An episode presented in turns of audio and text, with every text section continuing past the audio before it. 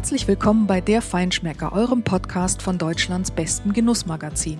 Wir sprechen mit bekannten Köchen, mit Produzenten und Winzern, mit Trendsettern und anderen interessanten Persönlichkeiten aus der Foodszene. Ich bin Deborah Gottlieb, Restaurantexpertin beim Feinschmecker und ich bin heute bei Frank Thiele, dem Käseexperten in Norddeutschland, vermutlich sogar landesweit.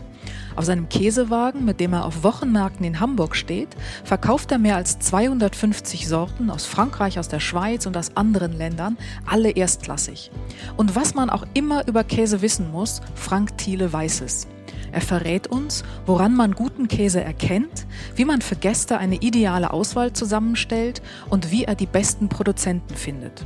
Und bevor er das tut, seid ihr jetzt gefragt. Wir möchten nämlich wissen, was ihr euch für Themen und Gäste für den Feinschmecker Podcast wünscht.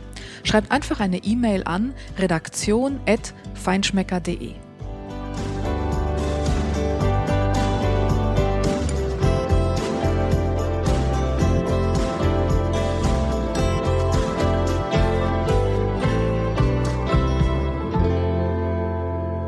Guten Morgen, Frank Thiele. Ich bin hier bei dir heute Morgen auf dem Hamburger Isemarkt und das ist nicht irgendein Markt, sondern eine absolute Schlemmermeile für Genießer. Und ihr seid sozusagen eines der absoluten Highlights hier auf dem Markt mit eurem Käsewagen. Das ist nämlich nicht irgendein Käsewagen, sondern der ist wie lang genau? Ungefähr zehn Meter. Und da sieht man Käse, soweit das Auge reicht, kann man quasi sagen. Ich glaube, es sind ungefähr über 250 Sorten, wenn man all die verschiedenen Reifegrade auch noch mit dazu zählt, die ihr hier habt. Ähm, und ähm, nun ist es ganz klar, wenn man bei euch Käse kauft, dann ist das äh, immer gute Qualität. Das weiß man. Wenn aber jetzt ein Kunde nicht bei Käse Thiele kauft, wie erkennt der dann gute Qualität? Also auf den ersten Blick ist es nicht zu erkennen. Äh, für meinen Geschmack sollte der Käse immer ein wenig laufen. Also man kann den Reifegrad erkennen, aber nicht wirklich, ob der Käse von einem guten Produzenten kommt.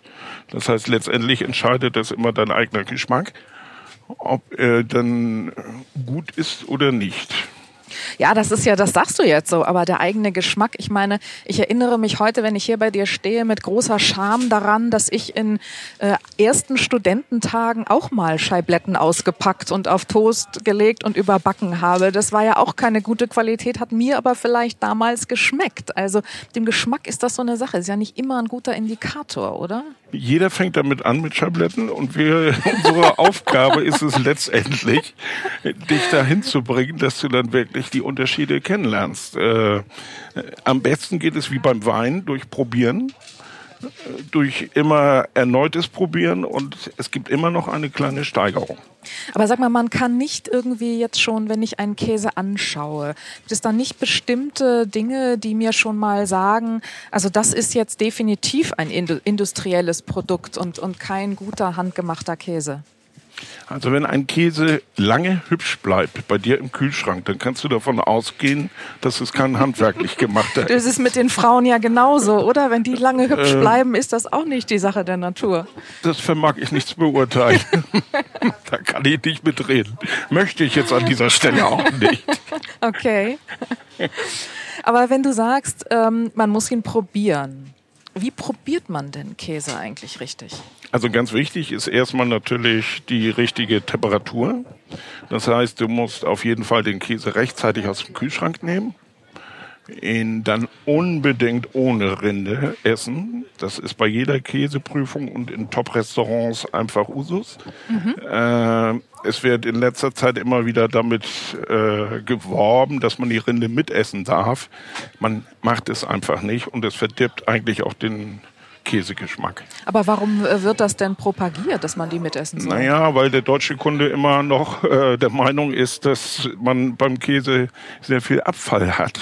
Und es ist schade drum, die Rinde wegzuschmeißen. Ja. das ist einfach der Grund. Aber es schmeckt, du isst deine Banane auch nicht mit Schale, sondern nee. wirklich nur das Innenleben. Aber essen könntest du sie. Das wäre nicht das Problem. Das stimmt. Das heißt, das Thema Nachhaltigkeit ist natürlich beim Käse ein Thema, aber eben nicht in Bezug auf die Rinde. Auf keinen Fall. Mhm. Sag mal, wenn du jetzt Käse probierst und du sagst, am Anfang äh, ist es ja oft so, dass ähm, Einsteiger mit, mit würzigen, gereiften Blauschimmelkäse noch nicht so viel anfangen können, weil der sehr intensiv ist im Geschmack. Kann man Käse schmecken oder Käsegeschmack eigentlich lernen? Kann Auf man jeden sich das Fall. antrainieren? Auf jeden Fall. Es wird sich im Laufe deines Lebens der Geschmack äh, intensivieren, das ist ganz klar. Äh, ich sage eigentlich, dass man alle sieben Jahre seinen Geschmack ein wenig ändert. Das sagt man übrigens, glaube ich, auch bei den Frauen. Aha. da war doch was. Aber darüber möchtest du jetzt natürlich Nein, auch nichts erzählen. Selbstverständlich nicht.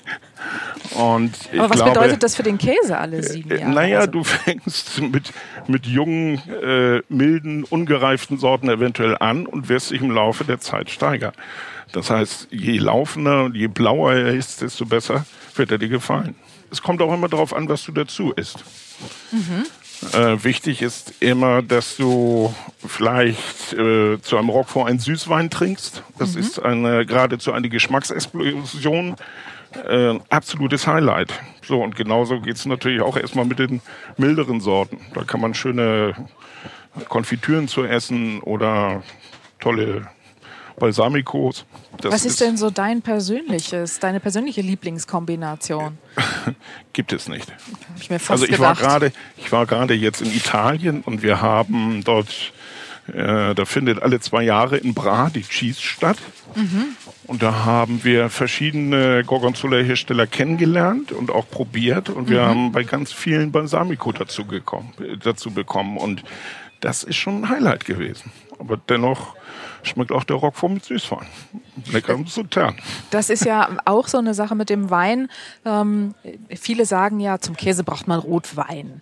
Ähm, am Ende ist es ja wahrscheinlich so, jeder macht das in der Kombination, wie es ihm am besten schmeckt. Aber so ein paar äh, tolle Paarungen gibt's ja schon. Du hast jetzt gesagt, also Süßwein äh, zum äh, Blauschimmelkäse zum Roquefort.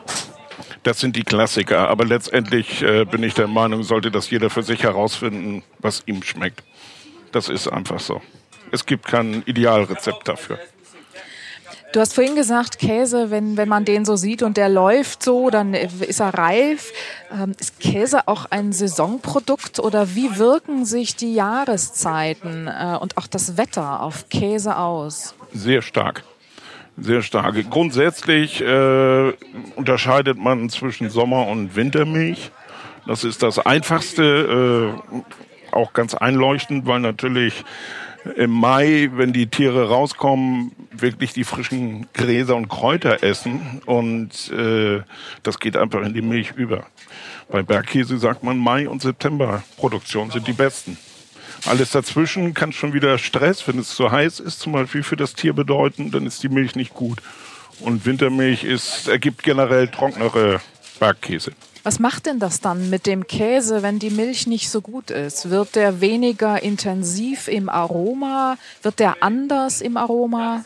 Er hat einen höheren Trockenmassegehalt, also das heißt, der Bergkäse ist trockener und äh, einfach nicht geschmeidig und die Aromen sind auch nicht so intensiv. Das merkt man sehr deutlich. Und wenn ich dann jetzt ähm, so einen Top-Käse von euch habe und ich nehme den mit nach Hause und äh, in der Regel, so geht's mir jedenfalls hier bei euch, ich kaufe meist viel zu viel und das kann ich alles schon mal gar nicht an einem Tag oder Abend essen, dann lagere ich den. Was rätst du, wie lagert man Käse am besten?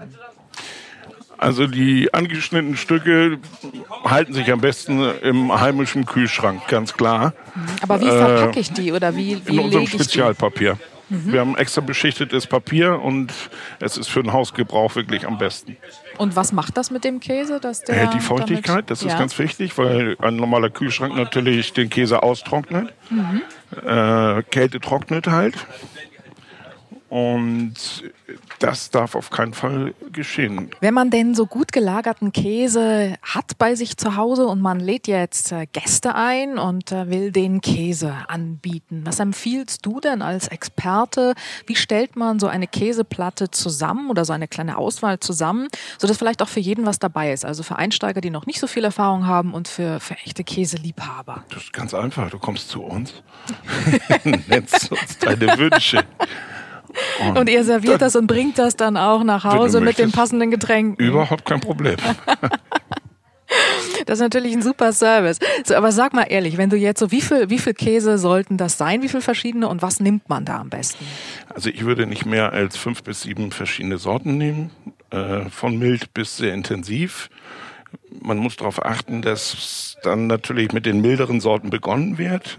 Also da kann man jetzt junge Ziegenkäse nehmen mit einer feinen, leichten Säure, äh, weitergehend mit Camembert Brie, vielleicht einen mittelkräftigen, rotgeschmierten, so wie äh, Pornevec zum Beispiel. Oh aus ja, den Normandie. esse ich auch gerne, super, Sehr wunderbar. leckerer Käse. Mhm. Äh, dann weiter vielleicht mit einem Edelpilzkäse und dann nehme ich eigentlich immer noch einen Hartkäse oder einen Schnittkäse. Je nachdem, wenn ich die Gäste kenne, dann richte ich mich ein bisschen danach und dann kann es auch schon mal richtig deftig werden. Sag mal, woher kommt das eigentlich? Fällt mir dabei ein, wenn man so im, im Restaurant ist und man ist in, in einem Gourmet-Restaurant und dann kommt hinterher der Käsewagen und da ist dann ja meist im besten Fall auch jemand, der sich damit auskennt, was da so drauf ist. Aber man neigt als Gast ja irgendwie dazu, doch immer das zu bestellen, was man so kennt. Warum traut man sich oft nicht so richtig, dann auch mal was Neues zu probieren? Also man sagt immer, also so die, das ist so ein Camembert, den nehme ich mal, weil den kenne ich, da weiß ich, was ich habe. Und das ist vielleicht ein Gorgonzola, den kenne ich auch. Aber was, was rätst du denn? Also erstmal liegt es wahrscheinlich daran, dass ich der Gast ungern die Blöße geben möchte. Ja, ja, ja, klar. dass er sich nicht auskennt und äh, das ist wie beim Wein. Ich nehme was Trockenes. Der Service, genau, der Service sollte sollte schon die Empfehlung aussprechen und die Reifgrade des Käses kennen, denn nicht unbedingt alles ist immer perfekt gereift auf dem Wagen. Mhm. So und letztendlich muss der Service das steuern. Wie, wie macht ihr denn das bei wir euch? Da kommen genauso. jetzt Kunden und wie, wie findet ihr raus, was die so mögen? Überwiegend haben wir Stammkunden, das heißt, wir kennen schon den Geschmack mhm. und es kommt auch häufiger vor, dass wenn wir vielleicht nur noch ein oder zwei von einer bestimmten Sorte haben, die auch für gewisse Kunden schon weglegen. Das machen wir, weil wir genau wissen, äh, da heißt es dann nur, ja, pack ein, Frank. So, ich kenne den Geschmack und deswegen, ich weiß, was die mögen, die Kunden, und dann reagiere ich entsprechend darauf. Mhm. Also ihr habt hier ja auf dem Wagen eine Riesenauswahl. Das ist nicht nur eine große Auswahl, sondern es sind fantastische Käse, die ihr ausgesucht habt. Das ist auch eine Heidenarbeit. Was ist für dich die Faszination beim Käse eigentlich? Dass du aus dem Grundstoff Milch so viel verschiedene Sorten machen kannst. Das ist eigentlich das Besondere daran. Das heißt, es beginnt mit der Produktion. Da ist es ganz entscheidend, äh, wie gut der Käsemeister ist. Wir haben zum Beispiel eine Schweizer Käsesorte, die es in Deutschland nur bei uns gab. Der Käse ist leider vorletztes Jahr tödlich verunglückt. Äh, das ist übernommen worden von einem Bekannten, auch eben ein Käsemeister, aber der Käse ist nicht mal halb so gut. Was macht das heißt, anders? ich kann es dir nicht sagen. Ich weiß es nicht. Es ist einfach nicht mehr das, was es mal war. Es ist trockener Käse geworden. Er sieht zwar genauso aus, aber der Geschmack fehlt. Mhm. Sag mal, warum können die Franzosen das so gut und wir nicht? Warum machen die Franzosen so unglaublich guten Käse, die Schweizer ja auch? Und warum ist das in Deutschland noch so? Was machen wir da falsch? Na, falsch will ich nicht sagen. Also ich glaube, dass Deutschland da auf dem richtigen Weg ist. Äh, es dauert nur halt und die Franzosen und die Schweizer so haben Vorsprung. Das ist so. Die essen auch, auch lieber gut. Nicht? Das ist bei uns ja auch so ein Thema. Das aber das ist ein eigenes Thema für sich. Ähm, aber sag mal, ihr habt ja ganz anders angefangen. Ihr habt ja nicht mit Käse angefangen. Ihr seid schon, ich glaube, über 35 Jahre hier auf dem Markt und äh, habt angefangen mit Backbrot, also Brot, Brötchen, Bäckerei, Waren. Wie, wie kam dann der Käse? Es war ein Dienstag, an dem eine Kollegin uns ein wenig geärgert hat. Das hing mit der Stromversorgung zusammen. Auf jeden Fall mussten wir uns rächen und das geschah dann an einem Freitag. Da haben wir dann auf mal eine Sorte Käse im Sortiment gehabt und letztendlich äh, ist jetzt das daraus erwachsen. Das heißt, das war einer, der auch Käse hatte? Eine Käsehändlerin, genau. Und, und ihr äh, habt dann äh, eine Sorte gehabt und die war besser als der ganze Wagen von naja, denen? Ja, erstmal als Sonderangebot gestartet und dann oh, über die Jahre. Ja perfide. Hinweg, ja. Wieder über den Preis. erstmal über den Preis und dann, aber schnell ist da eben Begeisterung draus erwachsen und es ist heute ein Hobby für mich. Wie kam es denn diese Begeisterung? Also gab es da für dich sowas wie eine Initialzündung? Wie, wie hast du Feuer gefangen? Ja, es gab damals einen großen Importeur, der sich eben genauso, ich, ich habe heute noch viel mit ihm zu tun, aber ich kaufe nicht bei ihm, aber er nimmt sich die Zeit auf einer Messe und zeigt mir drei Stunden seine neuen Sorten. Und das ist ein großes Kompliment irgendwie, oder? Ja, wir mögen uns und wir mhm. schätzen uns und wir wissen beide, was wir können. witzigerweise suchen wir auch häufig die gleichen Käsesorten bei den Herstellern aus. Das ist das ist komisch eigentlich. Mhm. Aber also der, mit dem hattest du damals Kontakt und genau, der hat dich so ein bisschen rangeführt. Und der hat mich rangeführt und diese Begeisterung ist eigentlich übergesprungen. Und äh, irgendwann fängst du an, du lernst natürlich Leute kennen, ganz klar. Wenn du viel auf den Messen herum äh, tobst, sag ich mal, äh, dann lernst du Produzenten kennen, Importeure und jeder, der diese Begeisterung spürt, der hat auch immer noch so das i-Tüpfelchen, was er nicht jedem zeigt.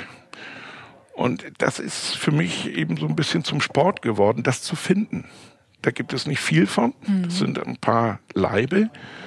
Äh, das schmeckt auch nicht unbedingt jeder Kunde heraus. Aber ich weiß es, was es ist. Und deswegen kann ich immer mit ruhigem Gewissen so sagen, so etwas bekommt sie sonst nicht.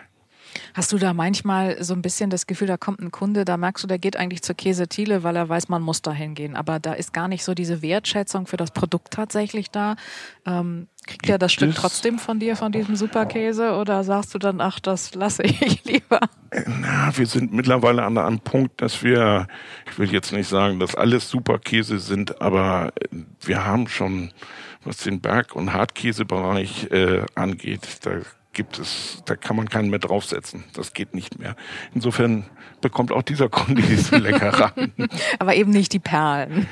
Ja, doch. Die sind für die Stammkunden reserviert, doch, haben wir ja gelernt. Ist, es, ist, es ist ja eben mein Ziel, diese Kunden dahin zu bringen. Ein, eigentlich muss der Kunde mit offenem Mund sich umdrehen und nach Hause gehen und sagen, boah, das war ein Einkauf.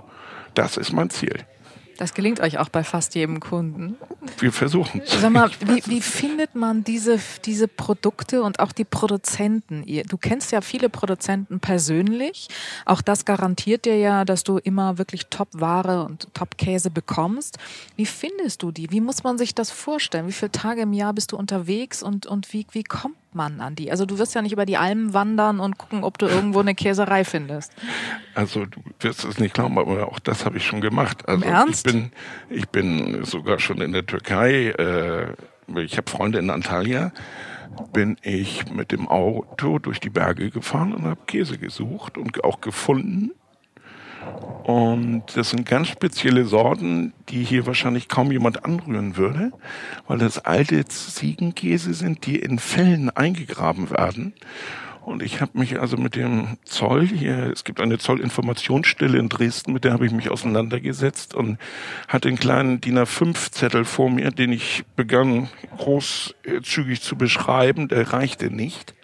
Es gibt so viele Vorschriften, also manchmal lässt man die Finger davon. Das ist wirklich so. Hast du den Käse Und, denn nach Deutschland gekriegt? Nein, nein, nein. Ich habe es auch gar nicht probiert. Ich habe ein Stück geschmuggelt für mich, aber sonst nicht. Was natürlich eigentlich niemand wissen sollte. Aber wie, wie, wenn du jetzt nicht in der Türkei mit dem Auto irgendwie durch die Berge fährst, wie findest du Produzenten? So die ganz besonderen eben. Es gibt ja viele, die sind eben auch vielleicht so klein, die gehen gar nicht auf Messen, weil sie den Bedarf dann auch gar nicht decken können. Gut, aber man kennt sie. Wenn du in der Schweiz äh, unterwegs bist, dann kennt immer irgendwie jemand noch jemanden, der, der einen besseren hat von der und der Sorte oder im Hotel, weil es ist ja dort in der Schweiz, wenn du im Hotel bist, ist es für die eine Standardsorte. Das ist eine nachbarschaftliche Käserei. Da wird der Käse, die kaufen nebenan. Das ist nicht so wie bei uns, dass sie einfach billig kaufen, sondern äh, dort ist es wirklich so, die Käserei in der Nachbarschaft, die wird dann zu Rate gezogen und dann gibt es diesen Käse morgens auf den Tisch zum Frühstück. So und dann fragst du nach, wo ist diese Käserei? Und schon hast du ihn gefunden. Und dann hat das Hotel den Käse nicht mehr zum Frühstück, aber du hast ihn auf deinem doch, Wagen. Doch, den gibt es dann weiterhin dort, aber vielleicht nicht mehr ganz die Mengen. Die suchen mhm. sich dann vielleicht einen neuen. Mhm. Wie viele Tage im Jahr bist du denn so unterwegs für diese Suchen? Manchmal gar nicht. Also eigentlich viel zu wenig. Mhm. Da könnte man ein eigenes Geschäft draus machen. Eben wirklich diese Köstlichkeiten zu suchen. Das ginge. Aber ich wäre gerne häufiger unterwegs, aber zu, wir waren gerade in Bra zu Cheese. Die war Ende September und äh, da triffst du dann viele Italiener, zehn verschiedene Gorgonzola-Produzenten und da musst du dich entscheiden. Da spielt also nicht nur der Preis eine Rolle, sondern wer ist in der Lage zu liefern und welcher Gorgonzola schmeckt am besten. Und die schmecken alle unterschiedlich. Also es ist, aber schon wichtig, dass du die wirklich kennst, auch die, die Lieferanten. Sonst beliefern sie dich nicht. Du kannst nicht einfach, äh, das ist Auslandsgeschäft ist nicht einfach. Also es geht sowieso immer per Vorkasse. Mhm. Äh, es traut keiner dem anderen erstmal, bis man sich kennt. Das ist, glaube ich, normal. Mhm. Und äh, leider versuchen es ja auch viele dann irgendwie im Ausland zu kaufen und dann wird nicht so gerne bezahlt. Das gibt es auch. Mhm. Das hat schon kleine Käsereien wirklich geköpft. Äh, man muss sich äh, wirklich rantasten, eine Probebestellung machen, das muss alles funktionieren. Das ist ja Interesse auf beiden Seiten. Das ist ja, ich möchte ja auch, wenn ich Vorkasse leiste, entsprechende Ware haben. Also ähm, ich weiß ja auch nicht, ob ich das dann wirklich bekomme, was ich bestellt habe oder dort vor Ort probiert habe. Mhm. Das ist ja immer also es ist schon wichtig, dass du, dass du auch den Kontakt hältst dann. Wenn man sich nicht mag, funktioniert das mhm. nicht. Wenn man sich Spinnefeind ist, dann brauchst du gar nicht anfangen. Es ist so wie mit uns beiden jetzt hier gerade am Tisch. also du meinst, wir sind uns nicht Spinnefeind, das funktioniert sonst, ganz gut. Sonst wird das nicht so funktionieren. Sag mal, du bist heute Morgen ziemlich früh aufgestanden kurz vor vier oder sowas. Das Halb ist vier, ja. aber heute ein bisschen später als sonst. Ähm, sonst stehst du so noch früher auf zum Teil, weil ihr so sehr viel auch Vorbereitungszeit habt, bis ihr die Käse hier am Wagen alle so angerichtet habt, wie, wie ihr das gemacht habt, dauert das.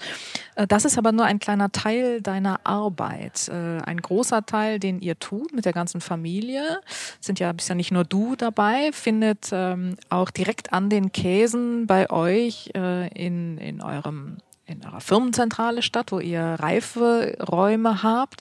Ähm, was braucht der Käse an, an Zuwendung? Das ist ja ziemlich, ziemlich intensiv und arbeitsreich.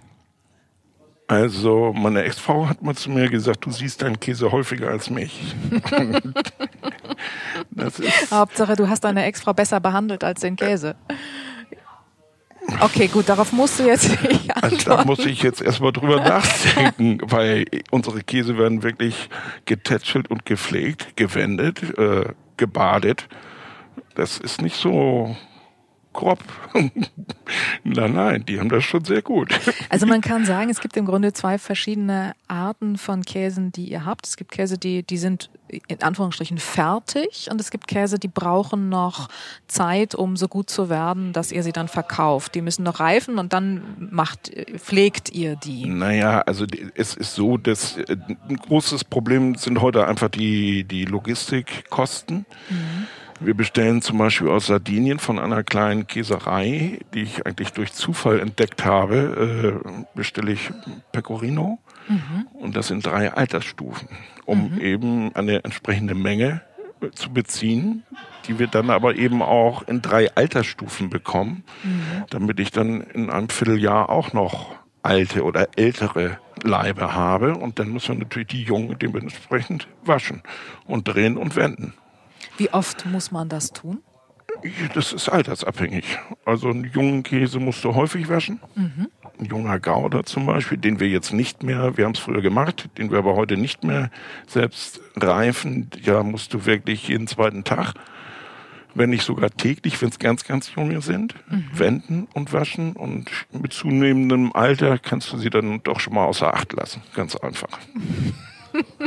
Ich will jetzt nicht wieder zurück zu deiner Frau kommen. Nein, nein, nein, nein, nein. nein. Wie ist das mit Rohmilchkäse? Das ist ja ein ganz besonderer Käse, der ist auch ganz besonders äh, empfindlich und auch ganz besonders gut. Der braucht noch mehr Sensibilität, sage ich mal, äh, vielleicht auch. Das ist so die Frage, weil da scheiden sich die Geister. Dass der eine sagt so, der andere anders, weil man sagt eigentlich, dass in der rohen Milch sowohl die guten als auch schlechten Bakterien drin sind mhm. und das hält sich die Waage und damit funktioniert das Ganze. Während bei der Industrieware, die ja pasteurisiert wird, mhm. nur noch die einigermaßen guten Bakterien drin sind und da fehlt der Ausgleich. Deswegen, wenn dann vielleicht doch noch mal eine schlechte dazukommt durch zu lange Lagerung. Mhm. Weil Rohmilchkäse kannst du nicht lange lagern, mhm. nicht lange reifen, zumindest die weichen nicht. Das heißt, sie müssen relativ flott verkauft werden. Und einen stabilen pasteurisierten Tortenbrie aus dem Supermarkt, den legst du drei, vier, fünf Wochen hin, da passiert gar nichts mit. Der wird ein bisschen weicher. Aber da kann er natürlich in der Zeit, je nach Hygieneumstände in den Reiferäumen oder Lagerräumen bei den Supermärkten, kann er befallen werden. Und wir achten eben darauf, dass das überhaupt gar nicht erst so weit kommt. Ganz genau. Und ähm, damit das nicht so weit kommt, verkauft ihr ihn zwar dann auch zügig, aber solange ihr ihn bei euch habt, braucht der ja ganz stabile Bedingungen, glaube ich auch. Der braucht eine bestimmte Luftfeuchtigkeit, die stabil ist. Der braucht bestimmte Temperaturen. Also der ist schon empfindlicher, oder? Würde ich jetzt nicht unbedingt sagen. Er reift schneller. Mhm. Er reift schneller, das auf jeden Fall. Aber äh, von der Temperatur, ich meine, wir können auch den, die Reifegeschwindigkeit kannst du auch äh, ein bisschen über die Temperatur steuern, wenn man es dann unbedingt muss. Besser ist natürlich ohne, weil jede Temperaturschwankung ist dem Käse nicht dienlich. Mhm. Und also ich würde sagen, nö, das tut sich nichts. Okay. Wenn ich hier so gucke auf dem Wagen, sind ähm, einige Menschen dabei. Wer von eurer Familie macht jetzt eigentlich mittlerweile was? Jeder muss alles können. Wer ist denn so dabei? Na, es sind noch meine Schwester dabei und äh, das jetzt neuerdings meine Ex-Frau wieder. Ne, also Käse führt auch wieder zusammen. okay. Ja, auch das werde ich jetzt nicht weiter ausführen. Nein, ganz sicher nicht. Aber was ihr alle gut könnt, und das macht euch ja auch aus, ist, ähm, ihr könnt wahnsinnig gut auch die Geschichten zu den Käsen erzählen. Das ist ja auch was, was die Menschen ähm, gerne äh, haben wollen oder suchen. Naja, weil, sie, weil wir sie wirklich erleben. Das mhm. ist nicht, dass wir uns das aus den Fingern saugen. Mhm. Das Nein, es ist sowas wie eine Biografie des, ja, des, Käses, die ihr erzählen könnt. Es ist wahr, dass meine Schwester mich bei der letzten Tour jetzt durch die Weinberge gejagt hat mit dem Auto, weil sie mit dem Navi nicht umgehen konnte. das erzählen wir natürlich nur am Rande. Mach, schmeckt denn der Käse besser, wenn ihr eine Geschichte dazu erzählt? Also wenn ich weiß, woher der kommt und was mit dem, wie der entstanden ist, schmeckt der dann anders? Ich glaube schon. Also ich, ich kann ihn ja nicht ohne Geschichte probieren, weil ich kenne ihn ja nur mit der Geschichte. Insofern, ich denke aber, dass der Kunde schon was mit nach Hause nimmt. Mhm. Wie probierst du denn Käse, wenn du Käse probierst, ganz professionell? Du meinst jetzt von den äh, wichtigsten also Temperatur? Du testest klar? jetzt einen Käse. Du willst wissen, wie, wie ein Käse, wie der ist, wie der schmeckt, was der für eine Qualität hat. Wenn du ihn professionell verkostest. Dann gucke ich mir als erstes das Aussehen an. Mhm. Ich bin ja beim Concours in Paris dabei. Das ist immer Ende Februar. Da werden eben Käseprüfungen durchgeführt. Und da geht es in erster Linie äh, zu Beginn um das Aussehen, um nach dem Anschneiden um das Gefüge des Käses und dann zum Schluss natürlich um den Geschmack. Das ist das Wichtigste eigentlich. Äh, wir sitzen dort mit fünf Mann an einem Tisch und dann werden die verschiedenen Hersteller auseinandergenommen. Wir kennen sie natürlich nicht namentlich, aber wir erfahren sie irgendwann nach der Beurteilung. So ist es eigentlich üblich. Aber das ist, glaube ich, bei jeder Verkostung so. Mhm. Ja, Blindverkostung nennt mhm. man das dann, dass du wirklich unabhängig auch ja. das Produkt beurteilen kannst. Wenn du jetzt heute so zurückguckst, äh, hier so bei euch auf dem Wagen mehr als 250 verschiedene Produkte, wie gesagt, mit allen Reifegraden, die ihr hier so habt, und du denkst jetzt zurück an die Zeit vor 35 Jahren, als ihr anfängt. Ich glaube, damals sagte man, was für Käsesorten haben sie, Gouda, Jung, Mittel, Alt, Alt, das war's dann, so ungefähr, also gefühlt jedenfalls.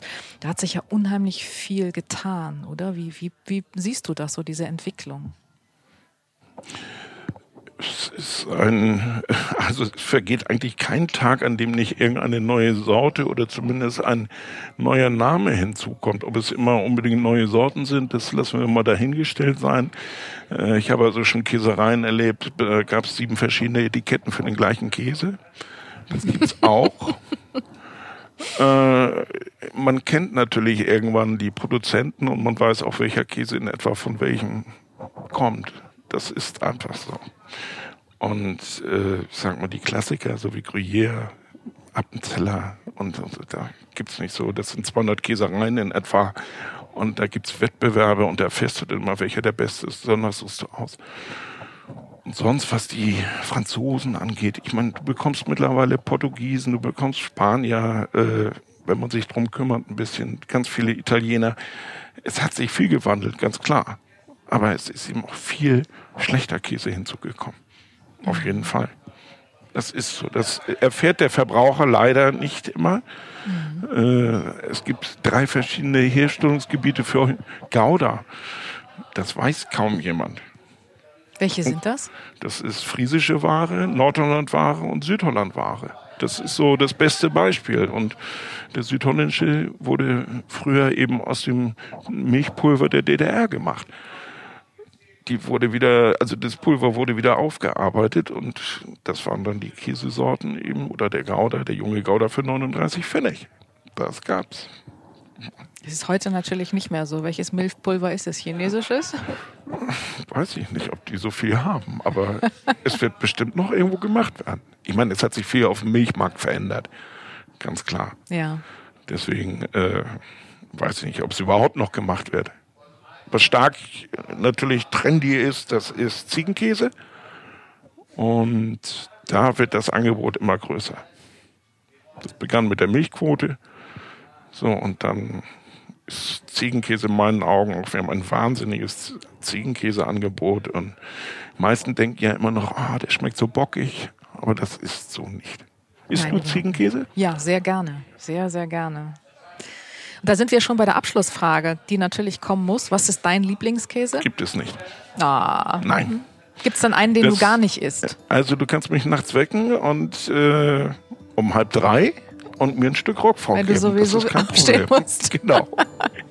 Was frühstückst du denn? Ich frühstücke nicht. Du sortierst deinen Käsewagen. Ich muss zurzeit abnehmen, deswegen, also das geht gar nicht zurzeit. Aber auch das hat ja ein Ende. Frank Thiele, vielen herzlichen Dank für dieses Gespräch und dein Käsewagen ist wirklich großartig. Wer ihn noch nicht kennt, sollte ihn jetzt unbedingt kennenlernen. Ich habe zu danken.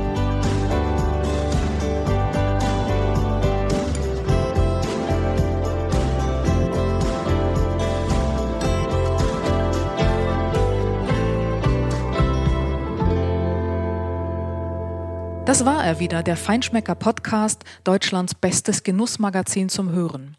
In zwei Wochen spricht mein Kollege Kersten Wetenkamp mit einem Barista über Kaffeetrends.